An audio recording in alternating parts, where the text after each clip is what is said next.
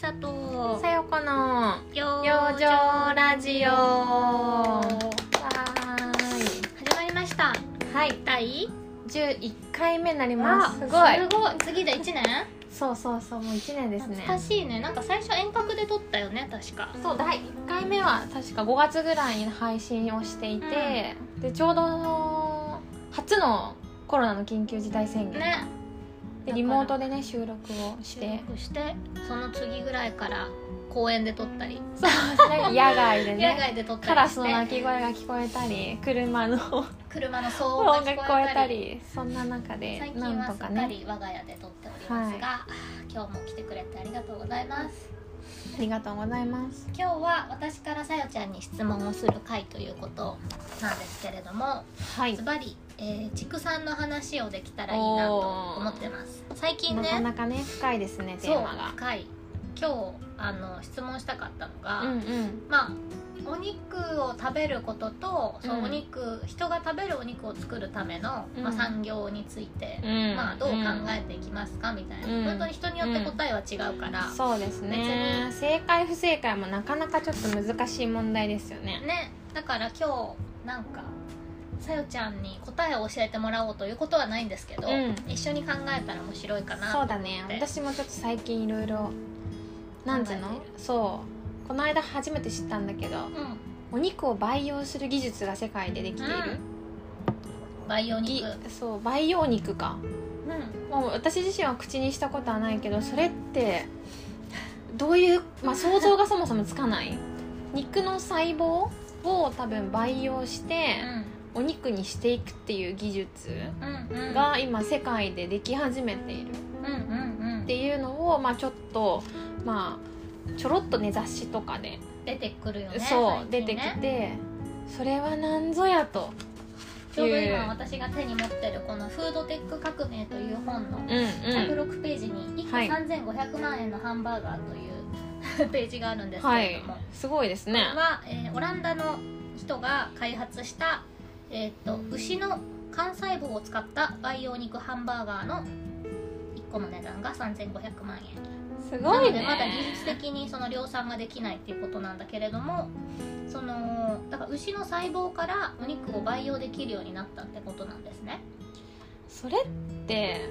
すごいよねお肉まあどういうことって感じいお肉牛が生まれるわけじゃないじゃないですか、い牛というものが誕生するわけではなく、うんその肉という細胞が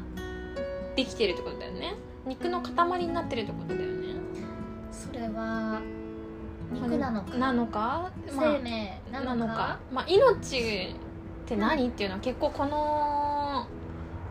話題が出始めた時にうん結構私は考えちゃいましたね、そうね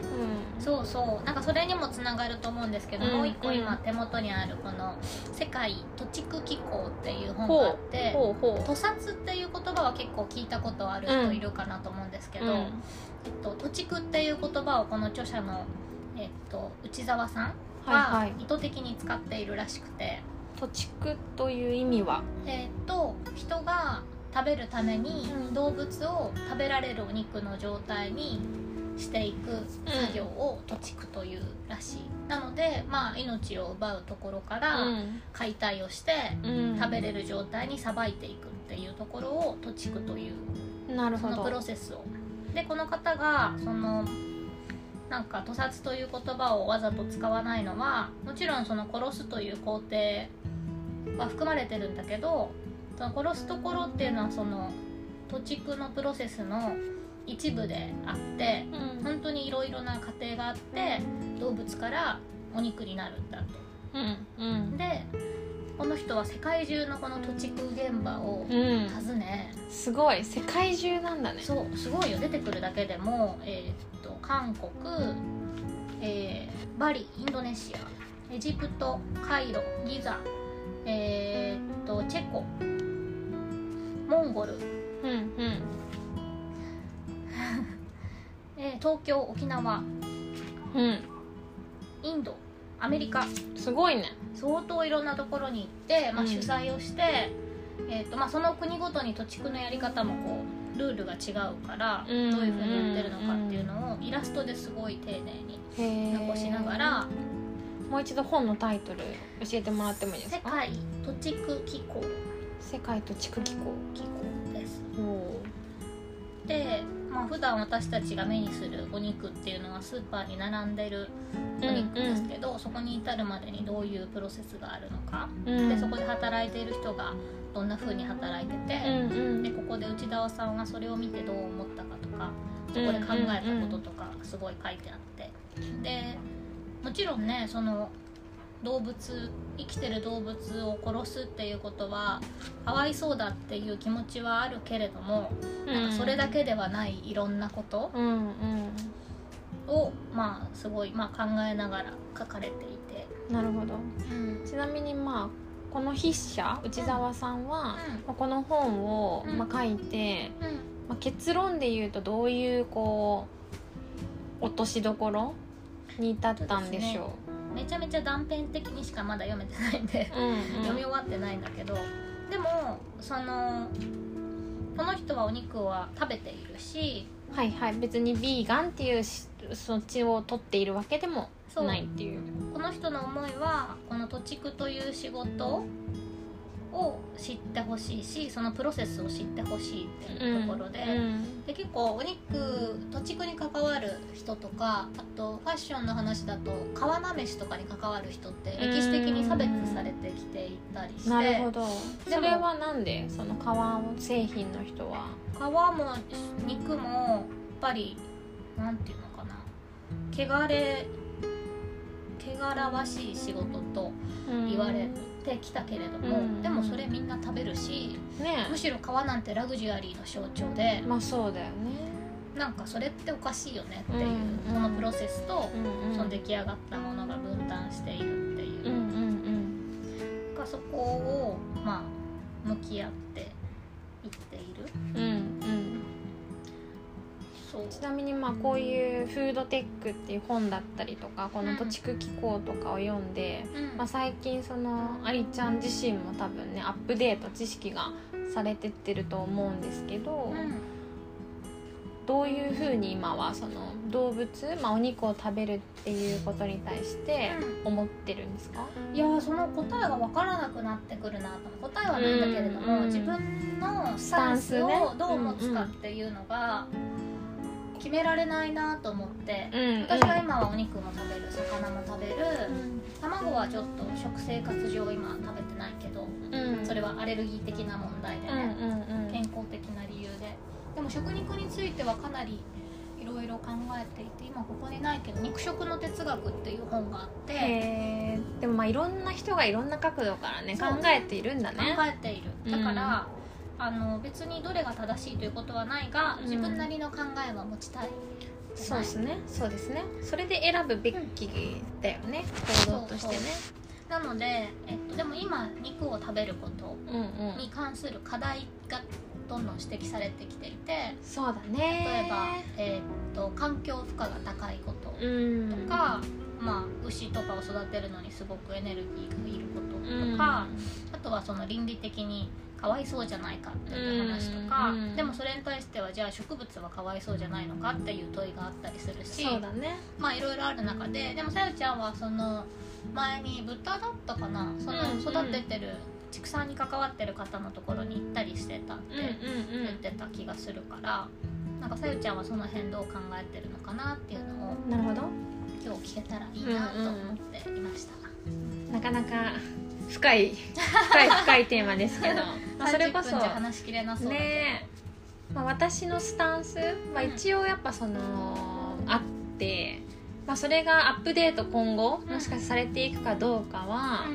もう自分のね入ってくる情報だったりとかさうん目で見た体験とかもあると思うんだけどん今の私のスタンスはやはりなんだろうな私がそもそも最初にその食の世界にのめり込んだのが、まあ、マクロビオティックっていう、まあ、ある種その哲学というか食に対する学問うん、うんから入っていてでマクロビを勉強していく中で、まあ、いろんマクロビって聞くとみんなそのお肉を食べないうんっていうような食事方法うんっていう認識があると思うんだけどまあ実際学んでみるとそういうことを言っているわけではないのねうんうんだからそのビーガンとか、まあ、ベジタリアンとかなんかそういうあのまあその思考でものを食べるっていうよりかは、まあ、ちょっともうちょっとその自然とか地球もあ地球人間も地球の一部なんだうんってういうような本当東洋思想から生まれている考えだから、そうそれを本当に10代の時に、まあ、学びつつ、うんで今はその最近ビーガンの例えばお肉じゃないハンバーガーとかハンバーガー屋んさんあ大豆のあそうそうそう代替ミートみたいなそうそうそうとかなんかそのビーガンの人たちが増えてたりとか。するけど私は当時うんなんかもう10年前って何もうんそうねそうそこまで普及してなかったから、うんまあ、時代は変わったなと思いつつ、今一番こ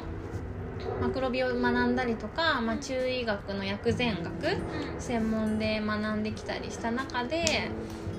一番大事にすべきとこはその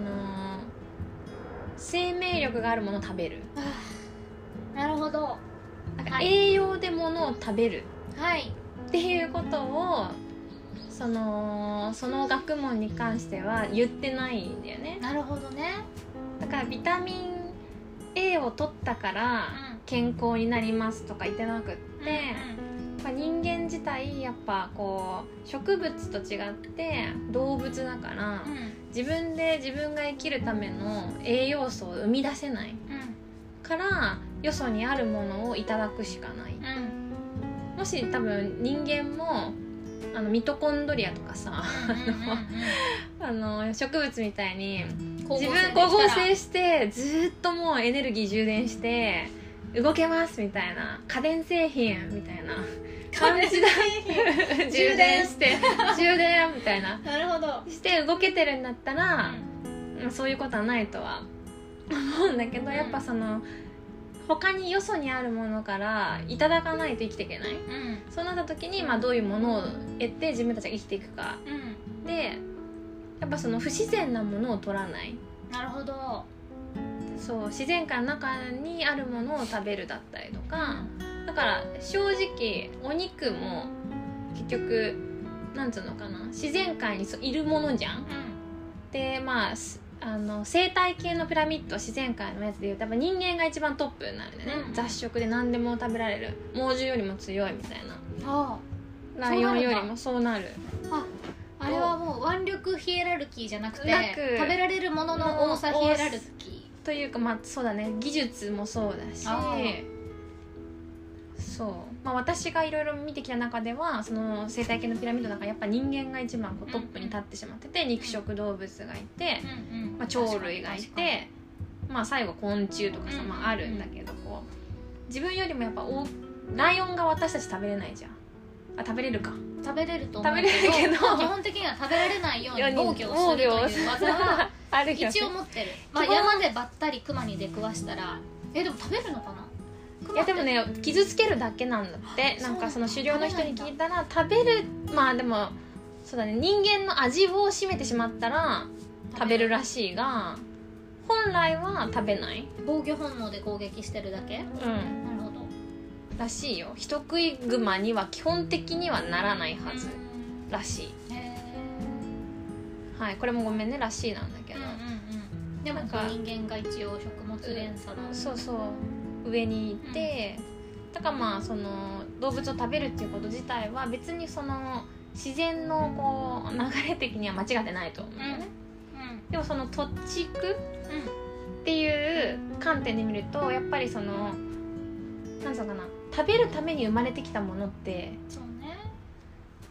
不自然じゃ不自然そうだよねなんだよねだからその自然自然なものを食べる不自然なものを食べないっていう時のう自然とはっってていういう部分はね増えちゃうよねでもそのそうだねだから本当の本当を言ってしまえばやっぱジビエ的な感じの、うん、山を駆け回ってる鹿を、そう食べるっていうことはあるある種あるあると思うし、だから私自身ものスタンスとしてはやっぱりあんまりスーパーでたくさんこう並んでるはあのトレーに乗ってうん切り身だけにあるようなお肉はあまりこう買わないおおで基本的にはその国産の豚ーうんって書かれてるよりかはうんどこで育った豚かがもっと明確に分かるようはいはいはないまあ要は、まあ、銘柄があるから別にいいっていうわけじゃないんだけど、うんそうそうこうそれもいつも気になるっていうかさブランドとちょっと違うからね、はいはいそうそうスーパーのお肉コーナーに行くとなんかよくあるのがあの白いトレーに国産とか、うんまあなんかわかんないブラジル産の鳥とかうんうん乗うんってて、でちょっとこう色がついたうんなんかちょっと高級感あるトレーに なん乗かってますよね銘柄鶏みたいな、んでもえっとなんだっけ地鶏は、うん地鶏って書いてあったら、平飼いっていうかゲージじゃない、うんうんうんけど地鶏じゃなくてなんだっけそのブランド鶏うんなんとかそう鶏だねは関係ないっていうか、うんみたいなことを聞いたことがうんすみません、非常に曖昧なことを 言ってだからそれなんかこうブランド名がついてるから、うん育て方がウェルフェアかって言われるとそんなまこあとそういうこともないねそうえじゃあさゆちゃんはどっかえーっとなんだ畜産業やってる人から直接買わせてもらったりするんですか畜産業を直接やってる人から買うことはやはり難しくうん、うんなんだろうなやっぱなんだろうその加工する人はいはと売る人いうんなんかまあ分かれてるよねあー仕入れでできるだけ私はそのスーパーじゃなく肉屋さんで買うあそういうことね専門店でね一応肉屋さんの肉はどう違うんですかまあその出どころ分かるっちゃ分かるなるほど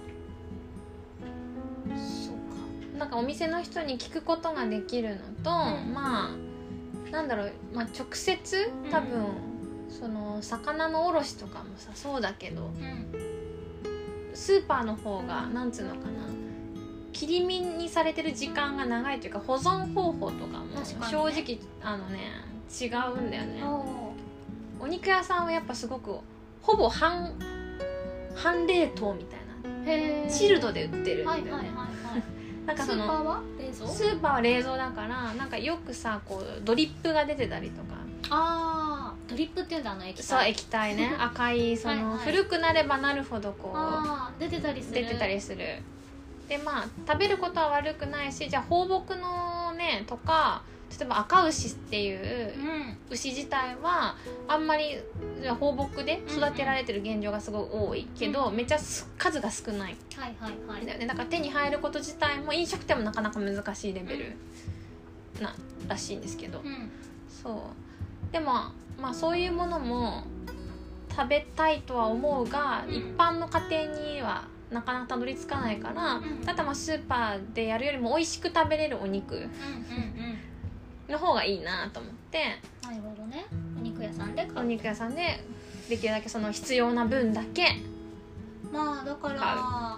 そもそもお肉を食べる頻度はそんな多くなくていいっていうのはまあああるじゃそうないで基すか本私はそうだね週にお肉食べる頻度結構少ないかもな自分だけだったそうだねらいらないからいらないと思っちゃうかならん私はえっ、と12月までは、えっと家で作る時は基本お肉使わなくて外食で食べるっていうスタンスにしてたんですけど、うんそれこそさゆちゃんがさっきやらないって言ってた栄養で食べるという スタイルをう1月にさゆちゃんに話したし「リトルライフラボのブログにも書いたけど、うん血液検査をして、んうんえー、と総合的な栄養欠乏という結果になり、うんうんえーっとまあ確かになんか痩せちゃうし肌荒れるし、だったら一回栄養をフルで取ってみて、うんそれで変わるのが試そうってことで、うん今サプリもビタミン BCD、えーミネラルも飲んでるしでお肉も豚肉を食べたらいいって鶏肉の先生に聞いて、家で基本毎日何かしら豚肉をうんなんか蒸して食べる焼いて食べるなんとかかんとかなんかいろいろやって食べてるんですけど、でまだ体の変化はわからないけど、うんまあ、だからそのなんていうのかな頻度も何を軸に考えるのかでそうだね栄養を取ろうって思っちゃうとやっぱ増えるそけうだど、ね本当にその栄養が健康につながってるのかはまだわからないしそうだねだからさっきのその生命力を取るっていうのは一個すごい大事なうんななんんかかまあだからそうだねもし調べられるんだとしたらやっぱその動物自体がさ放牧だったりとかうん元気な状態でうんなんか変に太らされてなくって、そうね、なんか健康な牛の状態が要は変にこう太って霜降りとかだと、なんていうのかなまあ人間で言ったら肥満じゃんね そうだよねまあ、肥満の牛を食べるのかうんだしなんか私がちょっとおおってすこれどうなんだろうと思ったうん豚の育て方があって、バームクーヘン豚っていううんおう豚のブランドがあったんですよ、うはいまあ数年前に私が飲食店で食べたんですけど、はいはいまあそれはバームクーヘンの切れ端を食べて育った豚えだかなんでらすごいそのお肉の質がミルキーで こバームうクーヘン脂っこいへえなんかその捨てられるはずだったバームクーヘンをフードロスにならないように豚に食べさせてなるほどそれをブランドとしてるのね、へえうん、で豚さんは正直雑食さんなので、はい何でも食べるっちゃ食べるんですけど人間でもバームクーヘンたくさん食べたら太るじゃないですかその豚はオンリーバームクーヘンな食事なのかでもそこまではちょっと分かんないんだけど多分お餌の中 にバームクーヘンを入れているっていうので。なさゆちゃん的には親と思ったって親と思いすましたね確かなんかすっげえ食べた時にちょっとまあ甘みもあるしちょっと脂っこいなみたいなのも思ったしやっぱマクロビオティックとかその薬膳とかを学んできたからこそそのもの自体がどうやって成長してきたのかっていうのをそもそも結構その素材って一体何からそうだよねどうやってここ出るにん来たんだだろろううかかっってていいううののををそもそもこう考えるっていうことがもう当たり前になってる時にその豚さんが現れて いたおい、まあ、一応美味しくいただいたんですけ どこれはどうなんだろうだからなんか生命力があるかなしかって思った時にその豚さんとか牛さんとか鶏自体が健康かどうかっていうのは人体にもおそらく影響はあるだろうし、まあ、餌として何を食べてきてるのかっていうのは大事じゃないかなとは思ってるそうだよねだから食べてきたもの自体はうん調べりゃ出てくるというかどういうまあ鶏は特に餌に何を与えてるかって最近表記してたりするからえーえスーパーのお肉にすあえっ、とおお肉屋肉さんじゃないか卵がよく書いあてあ卵るよはそうだねね書いてあるそう卵はだから選びやすかったからさ平飼いの卵で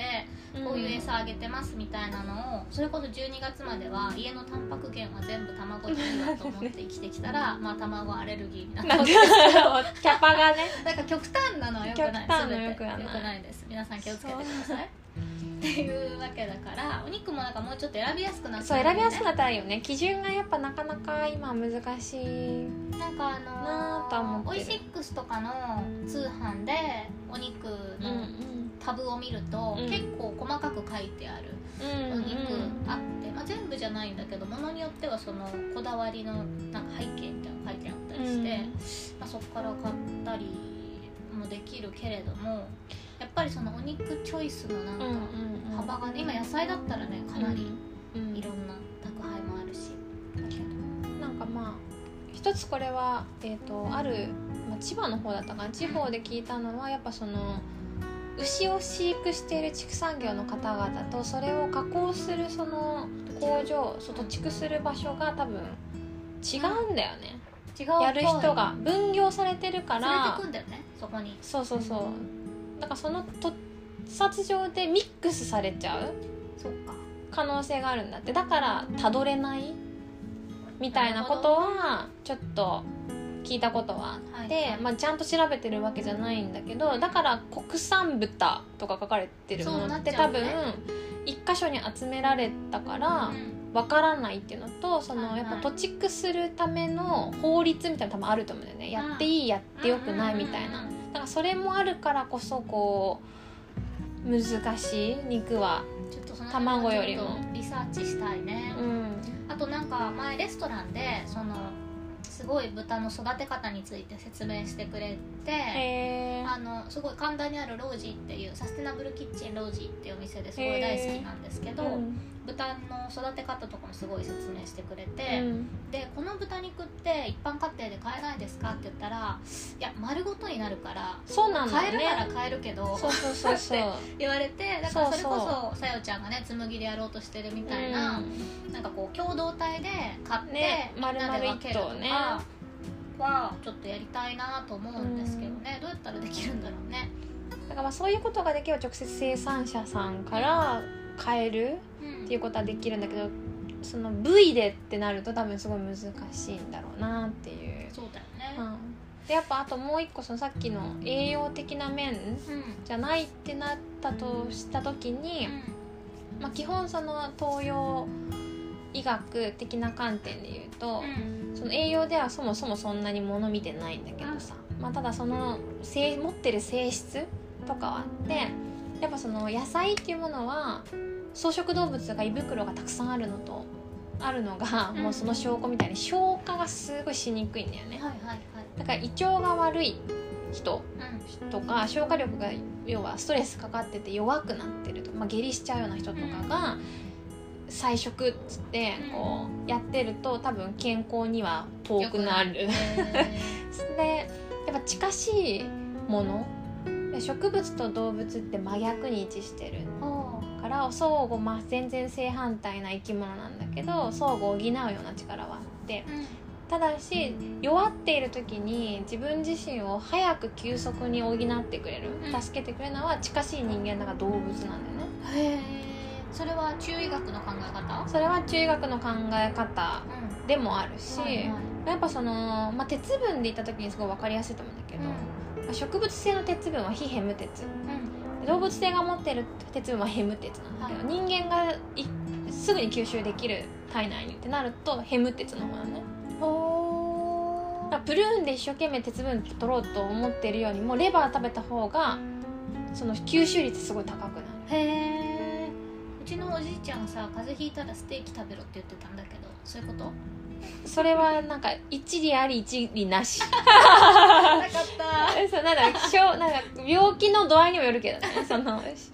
胃腸が悪い病気してんのにお肉食べたら辛い辛い おかゆの方がいいうん結局消化できないからねなるほどただなんつうか喉風邪だけとかさいなんつうのかなお腹は特に問題ないし体力もある人だったらそっち食べた方がすぐに疲労回復にはいくかもしれないいやーほんとなんか全体で考えないといけないねうんだからそういう時に見た時にやっぱ私自身もちょっと胃の調子が悪いとか生理前でどうしても貧血がちになったらやっぱ植物ばっかり食べてても全然こうなん改善されないからちょっと疲労回復も含めてちょっと必要みたいな思ったらやっぱ動物はには頼りたくなる。うんなるほどその判断軸欲しいわうん、かななぁと思うでやっぱ食べ過ぎた食べ過ぎた食べ過ぎたって吹き出物出てくるし、そうだよねお肉はお肉でだからちゃんとうまく消化吸収をできてれば問題はないとは思うしある種なんつうのかな精進料理とかってうん日本でもずーっと長い間その摂取をせずに動物性のもの食べずにこう生きてきた歴史もあるから、ん栄養分的にも問題は別にうんうん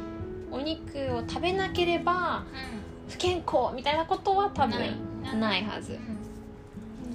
あっという間に30分なんですけど、まだ喋りたいことがあって、あとちょっとだけいいです か？なんかそのエネルギーの話で、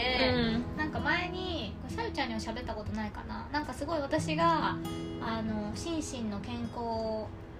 上すごい信頼してるあのお姉様の女性がいて、うんその方ととある。えー、とトークイベントがうん関西で一緒で、で一緒に出て仕事終わって新幹線で帰ろうってなってみんなで駅まで来て、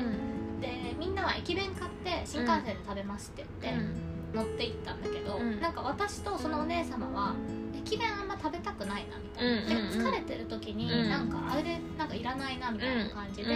なんか食べて帰らないってなってちょっと次の新幹線で帰りますって言って解散して、で何食べますってなったらその人がうんって考えて「インドカレーとか?」って言って「えいいですね」みたいなうんでもなんかもっとこうオーガニックなレストランとかうん言うかなと思ったら「インドカレー屋でいいんですか?」みたいな。うんうんいいっていうかあそこめっちゃオージャス高いみたいなうんうんオージャスってそのアイルベダアイルベーねダの考え方でそれこそエネルギー生命力みたいなそう生命力ものだよねうんで食事はそのオージャスを取るもうのだから、駅弁にはオージャスはないけど、うんインドカレー屋の焼きたてのナンと熱々のカレーにはめちゃめちゃオージャスあるかんうら、んって言って一緒にインドカレー食べてうん私は結構それでめっちゃ納得して、うん確かにこの疲れてる時になんか食べたいあのほかほかの炊きたてのご飯とか、うん出来たてのお味噌汁とかインドカレー屋さんのあのいやなんて大体その場で焼かれてるじゃないですか、うんあのなんとかそれかと思ってそうだねそれはでもねアイルベーダならではなのかなとか、まあ、もちろん多分、あのー日本でも中国でも多分残っている記述はあるけども、なんだろうな出来たてのものを食べるみたいな、うん出来たてのものにうん生命量が高いからだからコンビニの弁当だったりとかねあそうそう出来合いの低いっていう、そう何時間も、うんなんだっけあのなんつうのかな多分決まってんのよ時間が何時間前のものはダメみたいへなー確かそうなんだいやでそうもなんか体のレベルでなんかわかるっていうか、うんうん例えば、えー新鮮なものがねやっぱ何でもいいよねあそうだめっちゃ遅くまで大学の研究室にいて、でその研究室に行ったみんなで帰ろっかってなってなんか疲れたねみたいなご飯食べよっかってなってなんかでももうどこも空いてないですねみたいなでガスト行くってなっていやガストじゃないなみたいなこんな個人名を言 うけどででもなんかラーメンは食べたいってなって、うんでその時にねこれもオージャスではみたいなガストも多分こうできたものをチンそうね、でラーメン屋はまあその場でまあ、茹でてくれるしね作ってはあみたいなことを考えたことがあってでもこれって科学で測れるかって言われたら測れないんだ測よれなねいよねで、うん測れないものが嘘かと言われるとそうではないと思うそうなんですすよじゃあそそのエネルギーオージャ スとは一体何かうね目で見えれば分かりやすいんだけども面白いねだから生きているものを食べるっていうのが、まあ、基本的にやっぱすごい大事にされていること、うんなんか生命あるもの食べるだからまあ一物全体うんうんそのまんま食べるのが良しとされていてそのまんま食べられるものって穀物なんだよねあ穀物っていうか、まあ、種ってあれ生命力の塊と言われていて、あれを土に埋めりゃ芽が出るってことは生きてるんですよ、ーすごいよねそうだからその、まあ、特にまあ白米にしちゃうと正直さ大事な芽を出す部分いろいろ削られちゃうから、はいは生きてないのね白米って、いはいはい白米を土に埋めても水につけといて芽出ないからさ、だから玄米とかその全粒の穀物ってものは生きている種だかうんらそれをたくさん食べれるじゃんお茶碗に、確かにでも豚さんの生命力を食べようと思ったら一頭丸々食べないと豚のい生きた命ではないわけよあやはり断片ではダメなんですか断片は良くないとされている良くなくはないけどあだからマクロビはお肉とか食べないのうんそうねそうだね生命を取り込めないから生命力が高いものを食べるっていうのが優先順位であるからなだるほどから穀物ベースなるほどでその種子がそのまま食べれるっていう穀物ってその、うんまあ、植物史はい植物が世の中にはじでき、まあ、地球上にでき始めたのって水中の藻から発生してるらしいんだけどそこから種子植物はい種子植物の前が皮脂植物じゃ皮皮脂じゃない種子植物の前が要はシダ植物とかさ、うんうんこう種じゃなく成長して胞子といくかそう胞子とかあれはキノコとかなんだけど、はいはいはいそれよりもより進化したのがうん種実類、種実類で、はいで種実の中でも果実とかさうもう野菜とかいろいろあるんだけど一番最後に人間とは同じ時期に生まれた植物が穀物んほーそうなんだで私はあのそのマクロベーティックと中学の中で習いまして、はいだから人間は穀物を食べると一番元気になるという理論えそれはもうななんかんつさうの進化進化の過程ではいはい要は一番発達した人間が一番例えば動物の中で発達した機能だと思っうんすれば植物の中での一番発達したものは穀物らしくだから だえから人間がそれを食べるべきという理論がですね、はいありまして、まあはい桜沢幸和先生っていう、木和先生によると、 はい、よくそうよるとえそれさ進化論から来てるんですけどねだから玄米とか全粒粉のパンとかはすごくいいってことそうでなおかつ玄米ってお米で、うん要は粉にもしないから確かに超フレッシュな状態で食べれるのよ生命生命生命生命でも例えばパンってはい原穀で食べにくい硬すぎて、だはいから石臼でひいて粉にしてパンにするっていう技術が確かにこう生まれてるるそばもそうねそうだからまるでそのまま食べれるっていうのはお米がまあ本当にすごいところっなるほどて言われていますだからンパンはやっぱ粉にするとそれだけ酸化するのねだからアイルベダでオージャス的な意味で言うとやっぱフレッシュより新鮮なものの方が生きているなるほどことにつながるからまあだからお米ってすごいなっていう のをなんつうのかなそう言っているでもそれって本当に科学的に証明できないっちゃできないそうだよねで栄すよね養学で言うとさ炭水化物取っちゃ取りすぎちゃダメとかさ、うんいうわけじゃないですそかうそうそうだからまあどういう基準を、まあ、自分のスタンスとして持って食と向き合うかうん、うんっていうのが多分一番大事でそのお肉も含めだけど、いやーこれはちょっと時間がか かるねもうちょっとこういう話し始めたらもう永遠と多分ねうんこう議論し続けられてしまうのでそれはおいおいね、ねいやでも引き続きいろいろまあインプットもしてなんかいろんなところに見に行っていろんな人の話を聞いて自分の食のスタイルを育んでいきたいですね育みましょはういね気になるところたくさんあるもんありすぎてもう日々 日々ねでもでも日々さまあ12回私12回だけどご飯食べるの、食べるものを選ぶってさ大変なことですよ、大変なこみんなとです毎日しなんか食べてて偉いうん私なんかやっぱこう逆にさ生きている年数がね例えば80年と考えてそれでいうと食べれる量って決まってるからやっぱ美味しいもの食べたいなって思うんだよね、でその美味しいの基準はきっとそれぞれ違うとは思うし大事にするスタンスはそれこそ違うけど、うんそうだから自分の生き方を大切にするために も何を食べるかって結構ね充実感につながるなーっていうはい考えていきましょう考えていきましょうそんなところ でありがとうございましたありがとうございました皆さん良い一日をお過ご良いし一ください日を。